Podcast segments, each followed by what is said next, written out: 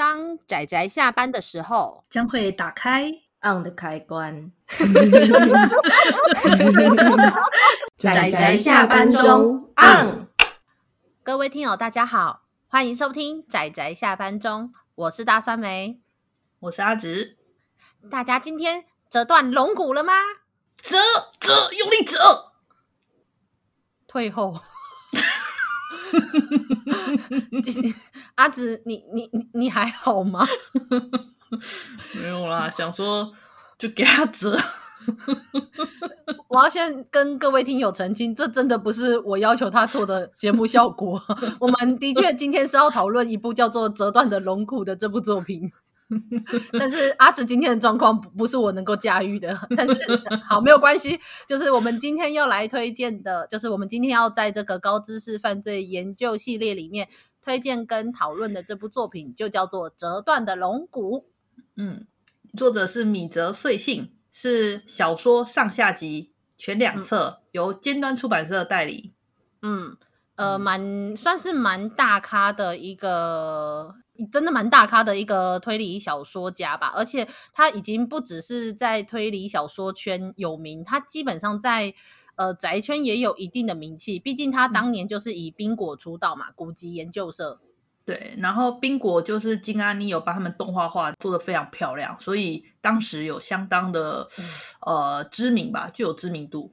嗯。然后算是就是从冰果开始，所以这样子拥有校园青春的日常推理的这样子的轻小说，就开始变得有一定的名气。我觉得啦，就从那之后就感觉也不少这样子类型的作品。嗯，嗯算吧，就是所谓的日常。日常系推理吧，就是不一定要死人，就是对，不要死人，因为你知道推理作品常常动不动就有人死掉，然后就要找凶手，嗯、所以像这种出现一个这种校园向的不会死人的作品，其实我觉得比较没那么沉重。嗯，这是真的，而且就是充满了青春校园的那一种，就是打闹啊，然后有趣、幽默、诙谐的对话，嗯、我觉得更容易让人入口啦，比起一般的推理推理作品来说。对，轻推理啦，相对来说就所谓轻推理。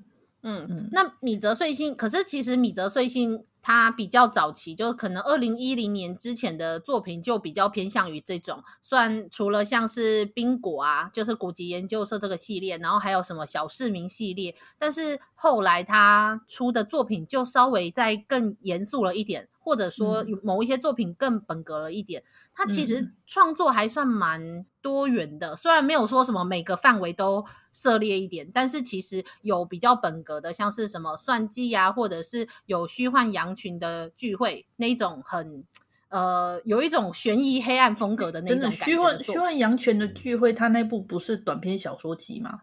是啊，可是它里面嗯。呃不太方便说，不过总之就是大家可以去看看，就他其实也有一些短篇小说集，可是他的那一本里面大部分作品的风格是比较稍微偏黑暗一点，就是没有到校园日常这种轻松可爱的作品。嗯、那更不用说后面的像什么王和马戏团，还有包括到什么真相的十公尺前，就我觉得带有那么一点点社会社会派的味道。嗯嗯，嗯这样子，有有有但对。但是这本，所以今天的这本就比较特别一点。对，这部这部折断的龙骨呢，放在奇幻月，顾名思义就是它其实是一部奇幻小说，但是它也是一部推理小说。嗯，是的。哦，这个就很有趣了。它是呃，我来介绍一下它的背景好了。折断的龙骨，它的背景是在那个呃十二世纪。然后是英国东方，大约以当时的那个航航海技术，大概要三天的时间。那差不多就是在法国北方，嗯、就是北海的中央吧。从那个地图上来看的话，应该算北海的中央。嗯，算吗？就差不多算是英国跟欧洲的中间。对，所以那个地方就是呃岛，我不知道这个岛屿是不是真实存在。可是，在那个岛屿上的这座索伦城，它是一个架空的，就是。历史中没有这座城市，是作者杜撰的。然后在这个作者杜撰笔下，这个城市因为它正好处于那种交通要道，所以它这个港口都市呢，商业非常的发达。那在里面，它是由一位那个由那个索伦城主吧，就那个算领主吧，所统治的一个呃城市嘛，港港口小城市，对，嗯，很富裕啊，算是相当富裕。那故事就是发生在这个、嗯、这个时空背景下。不过呢，嗯、比较特殊的是，这个时空背景下，就是十二世纪那时候，差不多是十字军东征的时候。可是世界、嗯、这个世界有魔法，嗯，对，这世界有魔法。这个对，只是我看到他那个魔法哈、啊，他虽然有很神奇的魔法，但是也有很多让我觉得这根本就是剑士科的工具。对对对对对，没错。尤其是那个喷那个什么紫色的东西出来，我心里想，这不就是什么那个米诺那个血液反应的那鬼东西吗？对对对对，然后还有什么撒什么粉，然后可以显示出它的指纹啊，然后或者是它的脚印啊。印啊，我也想说，嗯、这不就鉴识科的？真的，我那时候看到就说，嗯，这根本就是假魔法之名行鉴识科学知识的一部小说。对啊，对对对，但是呃。但是里面其实剧情没有像我们讲的这么这么诙谐搞笑，但是它其实里面 里面出，就是因为其实我觉得他，我觉得米泽穗信说句实在话，我没有觉得他的推理真的很推理，我老实说。但是其实我要说一句实在话，我很喜欢他的作品，因为他的作品重点不见得是。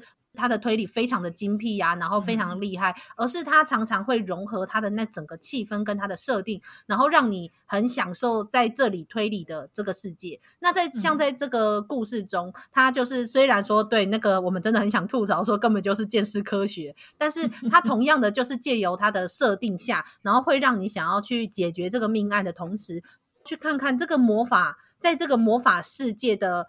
呃，整个算是有点设定的底下，他要怎么样去做推理这件事情？那、嗯、其实他的推理我觉得蛮中规中矩的，但是同时他你去看在调查的中间，然后你会认识这整座岛跟它里面的很多人，你就会知道说，呃，这个人为什么会说这些这句话跟做这件事。那同时合并进他的推理的内容，我觉得这是米泽穗信比较厉害而且好看、嗯、故事好看的部分。嗯，就是角色很鲜活吧。嗯，还有就是这整个故事，我自己看下来，我觉得它应该算是双主线，双主线并行，就是这座岛本身遭遇的危机的这个事件，以及外来者的这条事件，这两条这两条主线并行的状态。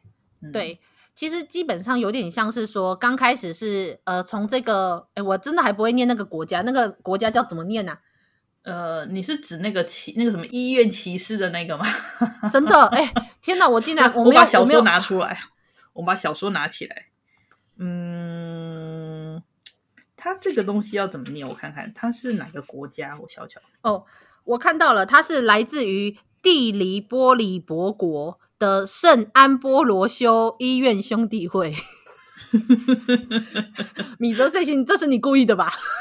对，他这个应该也是一个架空，就是杜撰的架空国家，一个杜撰的。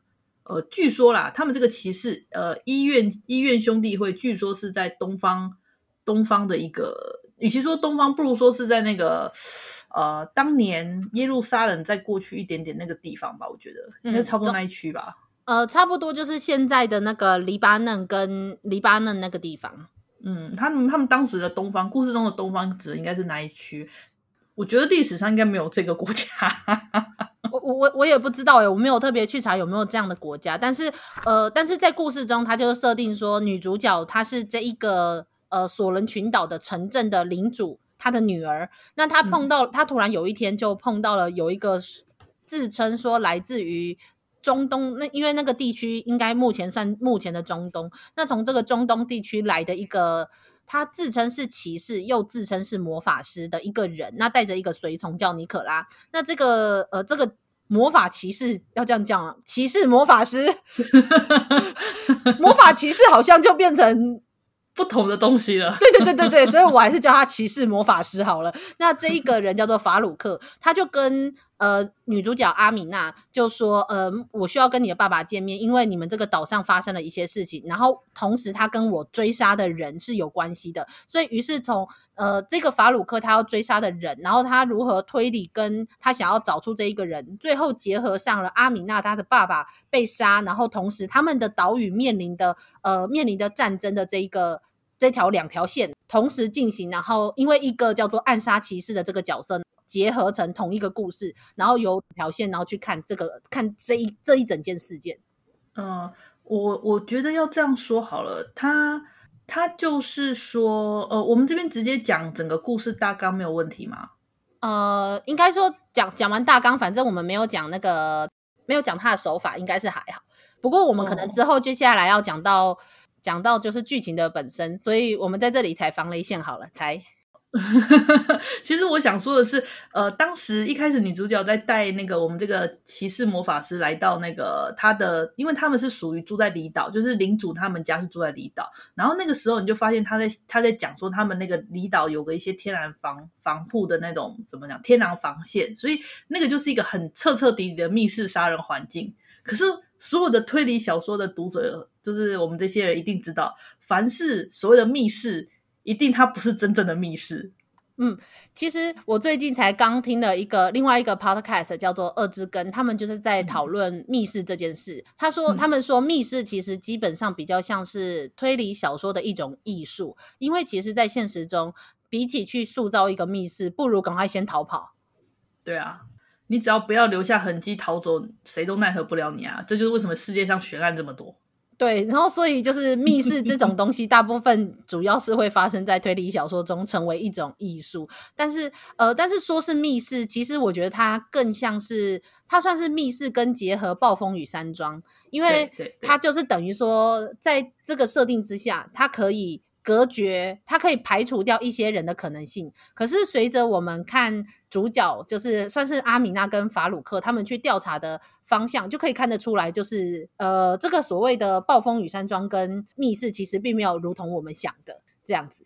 我觉得这个设定也蛮有趣的。虽然说，其实我在刚开始，因为我们现在这边要踩防雷线喽，大家要注意哦，不想听任何手法的，不要再继续听下去哦。嗯、那他其实刚开始，阿米娜在就是。乘船要过海去他北边他们家住的那个小岛上的时候，其实我就有在想这件事。我就说，嗯，很容易触礁，不就代表说那个石头很容易过去？对，我当时也是这么想。我那时候就想说，你说会，你说那个会退潮，退潮啊，那时候不就跑出一条路？其实我当时就立刻就想到，一定会有一条路，你知道吗？所以我那时候就觉得这应该可以过去吧，说不定应该可以踩过去。然后再来就是，当那个时候犯人吧，犯人不是说那个时候就说，哎，因为大家会知道领主，领主会在那天晚上会栽在那个作战室。然后，所以限定有那个、嗯、有知道这件事的八个人这样。然后八个人里面，我那时候就立刻锁定了真凶。我那时候，而且因为那时候，那之前那时候那个那时候不是那个我们那个魔法呃那个骑士魔法师有说那个那个叫什么走狗会把人变成走狗那个魔法，他是一旦被施了那魔法之后，自己本身的人执行完之后完全忘记这件事。所以我那时候我就在两个人，嗯、我就锁定了两个人了。为什么、啊？我就锁定了两个最不可能的脸，就是怎么讲？我就直接锁锁定了主角二人。那我要先问一下，锁定主锁定的理由在哪里？因为我是坚信着一把枪放在在这一幕出现，他就会在下一幕开枪。所以当他如果说他说实际做完这件事我会忘掉的话，那就代表这个人可能是很重要的角色。所以我就在猜，要么就是我们的女主角，要么就是我们的男主角。对对，所以你的推理并不是来自于里面的任何推理，而是来自于来自于说你觉得就是最不可能的人就是最有可能的人，这样子。这是直觉，因为我是双鱼座的，双鱼座是靠直觉，我不是理性派。所以我那时候就是我就是我那时候后来就是把这个，我就把这两个人列为重要嫌疑犯。当我看线索时，我大部分都是会先思考这两个人是否有符合，然后我就发现。呃，我那时候就是因为女主角跟男主角都有可能，但是女主角不太会用剑，嗯，可是男主角会用剑。然后在男主角下巴的伤，他说他不记得怎么怎么伤到的时候，啊、我就知道就是他了。对对对，这件事我也是想说，这也太明显了吧？对，而且你你自己都，而且我就想说，这个故事其实推理真的不是重点，这部重点其实反而是看到那个他们那个整个岛屿的被诅咒的不死丹麦人的怎么讲。而且就还有那场战斗吧，那场战斗超帅的，你不觉得那王之子跟那个的那个整个战斗超帅的吗？真的，到最后那个那个尼古拉是尼古拉吗？那随从其实叫什么去了？尼可拉，尼可拉，尼可拉为那个女主角说：“我会帮助你，就成为他的第一个骑士。嗯”然后到最后许下约定，我就觉得这整个那种让人觉得啊，好好奇幻冒险的味道。对啊，你不觉得骑士跟公主很赞吗？赞。我我是觉得很棒，不过不过好，但是我我我我老实说，就是我还蛮就虽然说我觉得他的推理是中规中矩，可是我觉得比起他去推理出谁是凶手这件事，我觉得他最有趣的是他在他借由一件又一件的调查中，他排除掉了这个人不是凶手的可能性的这件事，我觉得有点像是说推推理出这个人是凶手。这一点上面没有什么好看的，但是如何排除掉那一些不是凶手的人这件事，我觉得才比较有趣。对，所以这个应该说这次这个故事中，他们的推理方式是用消去法。没错，我觉得这个消去法很好玩。例如说，像第一个，他们先去找那个，就是就是，哎，是大盗吗？那个对，空拉特，德国就德国来的骑士。嗯、然后呢，他们调查到说，发现这个人其实是大盗。那大盗这个大盗，因为他他使用一个魔法道具，这个魔法道具有个缺点，虽然有个优点，就是只要是身为这个道具的主人使用了之后，你就会整个消失，你就可以变成隐形人，可以去偷到各种东西，这很方便。But 缺点就是你在蜡烛烧完之前，你没有办法恢复人形，现出原形啊。对。对然后，所以他就会说，如果你要怎么样，那要怎么样可以让他重新，就是可以，呃，要怎么样熄灭这个蜡烛？然后也有他特别的限制。虽然说，其实说句实在话，里面的从头到尾的那些魔法的限制，也都是法鲁克自己一个人在讲啊。对啦，我也觉得从头到尾都是他一个人在讲啊。但我们就当做，我们就当做他说是就是好了。而那个，嗯、而我们刚刚讲说，照理讲。变隐形应该很适合去做暗杀的动作啊，但其实因为有目击者说，有两个目击者有目击到说，有凶手他是点着火，然后点着火出现，然后再离开，所以是有被目击到凶手的身影，因此看不到身影的他可以排除。对，就是这点，哎，我哦，我那时候觉得也蛮有趣的。然后还有像例如说，就是为什么拿剑杀了呃杀了领主的那一个人不会是那个？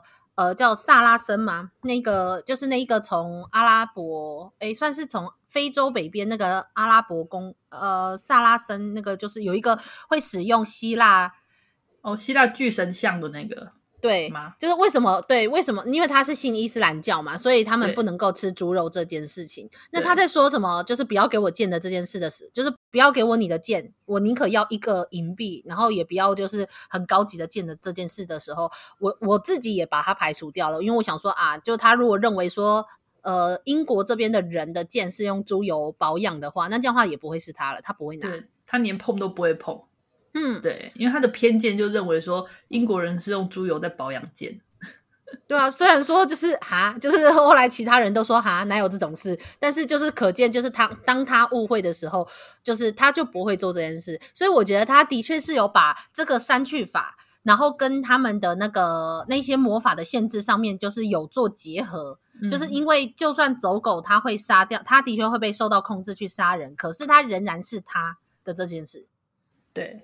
对，超有趣的啊。我我是觉得他，我是觉得他这个魔法太过方便了，完全就是自说自话，就你不觉得吗？太过强势了，自说自话的魔法 啊，对啊，可是就是他，所以他们才说，就是这个魔法是最邪恶的。他觉得他们里面所有那个暗杀骑士的所有魔法里面，就这个最最下流、最卑鄙。嗯，然后再来还排除了谁啊？还排除了那个啊，那个那对拿弓箭的那对兄弟吧？啊，对。那个是因为他推测出他们其实是农奴的身份，嗯，而且就是最重要的是，他们有呃一部分是那个叫做伊戴尔的那个弓箭手，他的手上有那个呃，他没有大拇指，而且他习惯用的是左手，对，就是这个也不符合，就很快很很干脆的就直接排除掉了，真的就所以我觉得。就是当最后就是又要大家在那里聚餐聚起来，然后又要在那里就一个一个点凶手的时候，我就有一种莫名的熟悉感。对，就是大家 就是都是要在这种大家聚会的场合，然后点凶手。金田一最喜欢干这种事了，真的就是说凶手凶呃凶手就是你，对，就在我们之中就是你。对对，但是就是好啦，这部作品就是这样子有趣，就是我不知道有多少人喜欢听我们这样子讨论。可是我觉得这部作品最后就是这样子一个一个排除掉。哦，他也排除掉丹麦人的这件事，嗯、就是如果受诅咒的丹麦人为什么不会成为走狗的这件事情。在这个故事中啊，有一群叫做被诅咒的丹麦人，他们是在很久以前吧，大概几几十年前，哎，算几十年前了吧，就是曾祖父他们女主角他们曾祖父那个年代，就最初的这个索伦群岛的领主第一代，呃，因为当初这些丹麦人他们原本居住在这座岛上，但是后来是被这个他们的领主给赶走，而这群丹麦人呢，他们为了复仇，在自己身上下了诅咒，所以那个时候其实这群丹麦人们已经算死掉了，他们身负诅咒，不死的诅咒。嗯，他们我觉得就智力降低吧，我真的觉得他们智力降低嘞。那些士兵们智力降低，对，因为他们不会互相帮助，然后只是不断的杀戮。可是就是他们没有痛觉，而且重点是切断他们的肢体的时候不会流血，而是一种粉红色的粉尘，嗯，粉尘，对对。然后这时候就回到我们那个走狗魔法，我们的走狗魔法呢，它前面它一开始就有讲了，说你要施行这个魔法的方式呢，首先你要对方你要诅咒的那个人的血，就是你要施法的那个人的血。你才有办法进行这个魔法诅咒，嗯，而至于不死的丹麦人虽然很强，但问题是他们没有血，所以排除。好简单哦，对啊，好简单哦。但是但是不能，我觉得，可是因为其其实我在网络上有看到有人说这一本书，他觉得就是写起来太，他觉得一部分是调查的时候太慢吞吞了，嗯，然后就有点过于枯燥，然后的确有很多东西解释的过于琐碎，嗯，不过。嗯，我我觉得我不能否认这件事情，但是一部分是我觉得他也没有到很慢吞吞啦，就是他们那个年代，他两天就推理推就调查完所有的人，然后推理完了。不不不，并不是指故事的时间点慢吞吞，而是我觉得。他写到上下两集太长了，他其实很多东西可以不用那么细，就是我可以感觉到作者为了能够塑造出十二世纪是什么样的、什么样的的风情，然后那个海岛城市是怎样的氛围，他去花了很多的篇幅去描述。嗯、但是，是说起来，这么多篇幅去描述这些东西，其实并不是他对他想要呈现的是那个世那个那个世界的氛围啦。所以，如果是只是想看推理的那些比较精彩的过程，嗯、我觉得就被分散掉了。像我真的觉得两说起来上下两集，这有点太长了。是啦，就是如果你要说上下，我也会觉得说再少一点会比较好。不过，对，更精炼一点。嗯、对对，可是一部分可能是就是米泽穗信他有说他这个他这个作品其实就是他二零零一年的时候，就是他那时候还没出道之前就开始写的一些设定跟一些的。作品，那我觉得他是为了要想办法符合他那时候写出来的东西，然后就是修改，修改完之后，然后再拿来写。我觉得多少会有一些还没有成为专业作家的时候被磨练出来的这些东西吧，哦、我猜啦。是不成熟吧？你是指就是不成熟，再硬把它改成成熟那种催熟的感觉？我猜啦，我猜。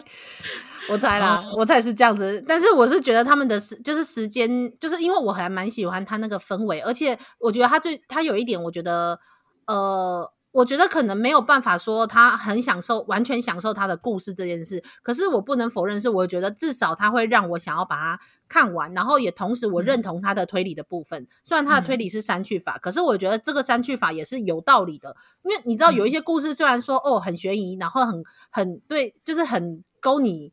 你知道勾你的那个对勾你的好奇心，但是你知道到最后那个推理就呃嗯哦嗯好啦，你说了算的那种作者说了算的那种。对，虽虽然说我觉得这本作品多少也是作者说了算嘛，我说了就是那个法鲁克就怎么说就怎么算，但是因为我觉得这这部作品的本身就建立在这个东西上面，因为他如果不跟你有一个说了算的人在的话，那这样奇幻设定都没有人知道，因为尤其像它里面不是就有说他说。呃，如果就是我们虽然说大家都觉得说从那个叫做索伦岛是没有办法到小索伦岛的，嗯，但是你怎么知道说有没有人可以擦一擦什么奇怪的油，然后你就可以飞？就是可以走在海面上，对啊，行走海面上啊，或者是飞翔过去啊，或者是其实有挖条地底秘密隧道啊，或者是说其实有那种超级泳技超好，或者是那种驾船技术超好的人可以过去之类的。对啊，所以我觉得他说的蛮有，我觉得他除他除了在说给那边的人听以外，我觉得也是算是说给读者听的吧。就是就是，虽然说这是一个他设计的手法，可是如果我们都一直。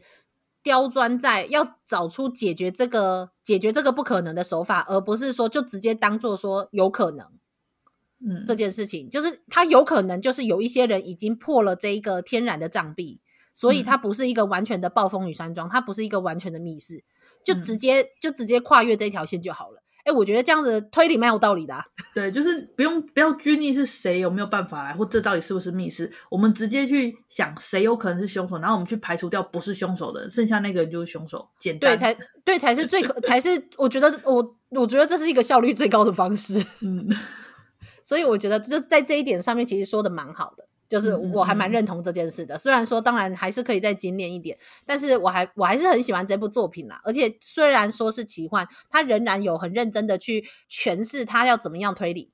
对，对，这是我觉得我很欣赏这部作品哦。但是它也有漫画化，漫画也有完结，所以如果有一些人就只是台湾没有代理啦，但是我觉得漫画的步调再稍微快一点。就比小说快一点，对，因为比较好，因为因为小说里面很多描写用文字描写的场景，在小说中用画面就带过去了。嗯嗯，而且就是有很多就是你文字表现出来感觉很很刻意的东西，在漫画中表现的表现出来比较自然一点。哦，例如说像谁做了个某个动作之类的，这个在小说中看起来很明显，但是用漫画来画图像来显示的时候，就比较不会那么明显。对，或者是例如说小说，他说到某一个东西的时候，然后呃，读者可能会想说，你为什么这个时候要描述这件事情？一定有问题。对，一定有问题。但是如果 是漫画的时候，它可以把它融合在一整个画面当中。对，这个就相对来说比较可以隐藏的比较好啦。就是对，以漫画画面可以比较容易把它隐藏起来。对，这算是漫画的优势吧。而且我觉得漫画还有一个很好的一点，就是它里面的人太多了。就这里面的角色实在是有点多，嗯、我觉得米泽穗信已经有尽可能的去把每一个佣兵去描述出他的特色了，所以其实我自己阅读上面没有什么困难，就分辨上面没有什么困难。可是我觉得在漫画中，因为把他们整个人都画出来了，所以我觉得更好记忆跟更好去做推理这件事情。嗯嗯嗯哦，还有一件事就是，呃，一部分是因为他们都从不同地方来，所以他还有附上地图，你就会知道说，哦，这个人从这个地方来的呢，这个人从这个地方来的呢，嗯、大概就是这样。这个、这个、也蛮有趣的。嗯嗯，如果说，呃，这部这部折断的龙骨，其实我到后来，因为我觉得我那时候差不多，我看到后来时，我就已经觉得凶手应该就那个人了嘛。那对啊，那。我是挺，我是很喜欢那个结局的余韵吧，就是他其实折断的龙骨这句话是一直到结局才被点出来，然后那个当时整个结局的那种女主角的决议啊，然后然后就是我们这个年轻骑士算骑士随从嘛的决议啊，他们的对话跟最后的道别，我觉得就是这整个结局的氛围吧，我很喜欢，嗯、处理的很棒，很有味道。对，而且我觉得同时是搭配上这种这个这个女主角，她有着那种向往自由的心，可是她看着这么多来来去去的人，她只能被限缩在这个岛上，然后同时面对了这些事件之后，到最后又要把这些来来去去的人送走，我那种气，我也不知道讲怎么讲，那个气、那个心情、那个意境跟那个气氛，是，哎，对啊，所以。所以，总之我还蛮喜欢。就是虽然我不会说特别推荐它是一部推理小说，但是我觉得想要看看奇幻推理跟呃这种氛围的作品，我会还蛮推荐这一部的。嗯，奇幻，因为奇幻推理其实不多啦。呃，我之前其实那时候我就跟酸梅在聊天说说，呃，奇幻月啊，你们那个高知识犯罪研究来讨论个什么？那当时就是有提出折断的龙骨这一部，那阿紫我其实还有提了另外一部叫做六花的勇者。嗯，六花的勇者我，我我把它它的它也算是密室杀人事件，但是这个密室杀人事件不重要，重要反而是谁是多出来的那个勇者。对，他那个推理是推理这个。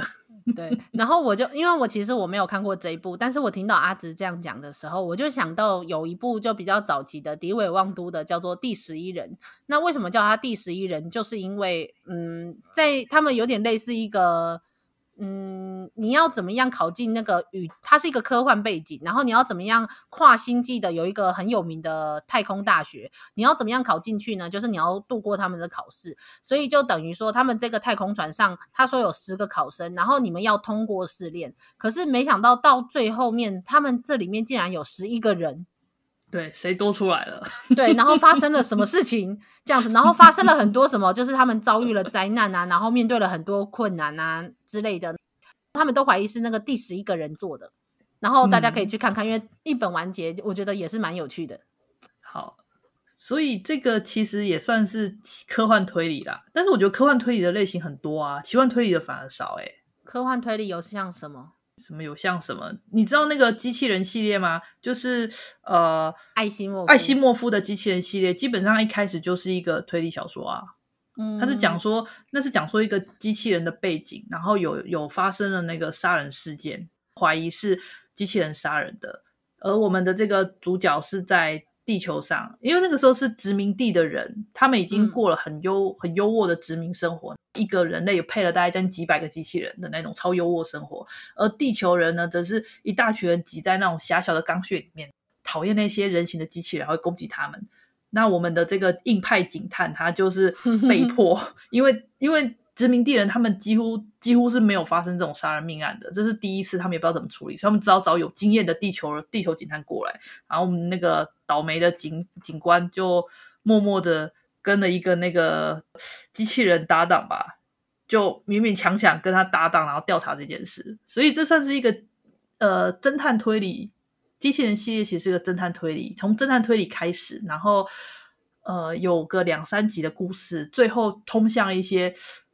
跟艾西莫夫的那个帝国系列连接了，到帝国系列之后又跟那个基地系列连接了，所以艾西莫夫的机器人，然后帝国再来到基地，其实他们是一个一脉相连的整个世界观，是个非常宏大的世界。嗯、喜欢科幻的人可以看这个，嗯、但我觉得我们为什么要奇幻乐聊科幻呢？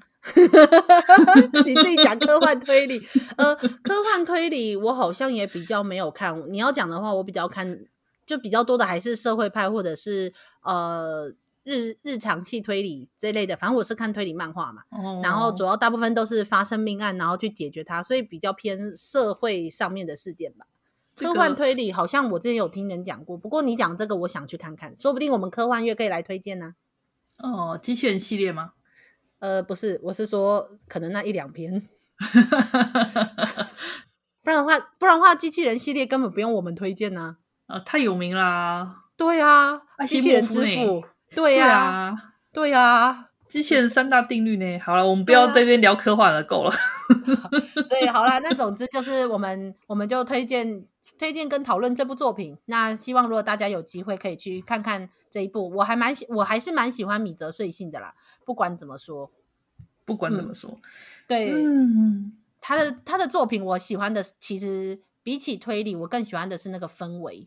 他的故事的塑造，故事对故事对对，我我就觉得折断龙骨最后点出来提到折断龙骨的时候，那个我真的其实有种哦鸡皮疙瘩的感觉，有到这种程度吗？有啊，我很喜欢，我就说了，我很喜欢那种公主骑士这种很王道的故事啊、哦。好了，我也喜欢，而且希望尼可拉未来再长高一点，这样吗？人家会长啦，都还没到青春期嘞，一定会长高的啦。哎，对啊，对啊很可爱。哎，我真的很真的。那个矮矮的骑士，然后站在你面前说：“就是我，就是属于你的骑士。”那种感觉还真的很不错，对吧？对吼，是啦，是啦。好啦，那我们今天奇幻月的的高知识犯罪研究系列就推荐到这里。嗯，好，希望大家会喜欢我们这次的节目。那大家要继续收听 酸梅的。下个月哦，下个月我的节目已经录好了。对，嗯啊、哦，对，下个月好，酸梅的月份又是酸梅的月份，哎哎哎，等等等等等，我我不我不背这个锅。下个月，因为我们这集播出已经已经差不多就快要到四月了，那么四月我们的主题是呃灰暗，我们简称叫做灰暗月啦，嗯，阴郁灰暗月，好，叫灰暗月好了，因为其实也还没定下来要叫什么，对对对，我就称之为对精神精神。掉肾月，掉掉肾值的月份，这样子，在春意盎然的四月，然后让我们一起掉肾值吧，啾咪。啾咪，好啦好啦、嗯、好啦好啦，今天 好了，今天折断龙骨，我们就介绍到这里，谢谢大家的收听，我们下次再见，拜拜，大家拜拜。啊，上班，工作啦，我不要工作，下班了，回去回去工作喽。